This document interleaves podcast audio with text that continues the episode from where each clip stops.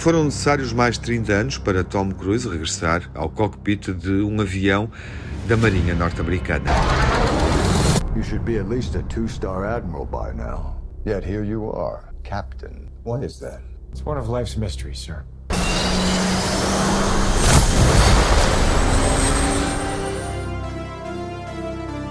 Em Top Gun Maverick, Tom Cruise retoma a personagem que o celebrizou quando ele tinha 24 anos. Agora é um experiente instrutor de um grupo de jovens pilotos. O apelo emocional foi determinante para o realizador Joseph Kosinski convencer Tom Cruise a levantar novamente voo. Sabia que para o Tom Cruise o mais importante são as personagens e a história. Expliquei-lhe que a espinha dorsal emocional seria a reconciliação de Maverick com o filho do seu antigo companheiro de voo. Teria uma missão muito perigosa que os levaria até um território inimigo. Assim que disse isso, tu vi a cabeça do Tom começar a trabalhar. Falei-lhe da ideia de filmar praticamente todo o filme sem efeitos. Sabia que era uma coisa que lhe interessava e tinha tínhamos disponível essa tecnologia. Disse que o título seria Top Gun Maverick, porque é uma história baseada em personagens, tal como a tinha sido a primeira.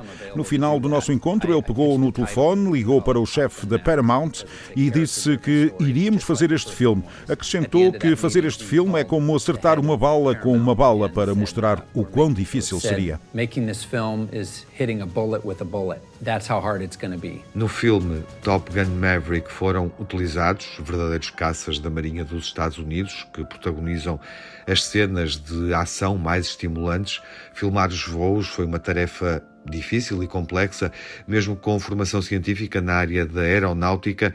Isso foi um desafio para o realizador Joseph Kosinski. The most complex where we send a cena mais complexa foi filmar o voo dos quatro F-18 Super Hornet na missão final. Filmámos sobre o Oceano Pacífico, na costa da Califórnia e nas montanhas à volta do Washington, quando ainda havia neve.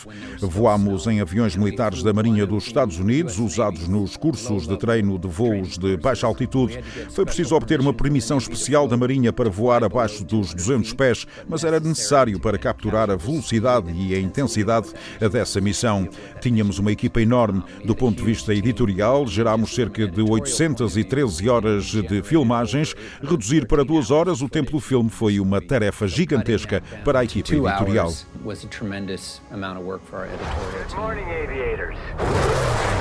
This is your captain speaking. one ready. Maverick to range control, stand by.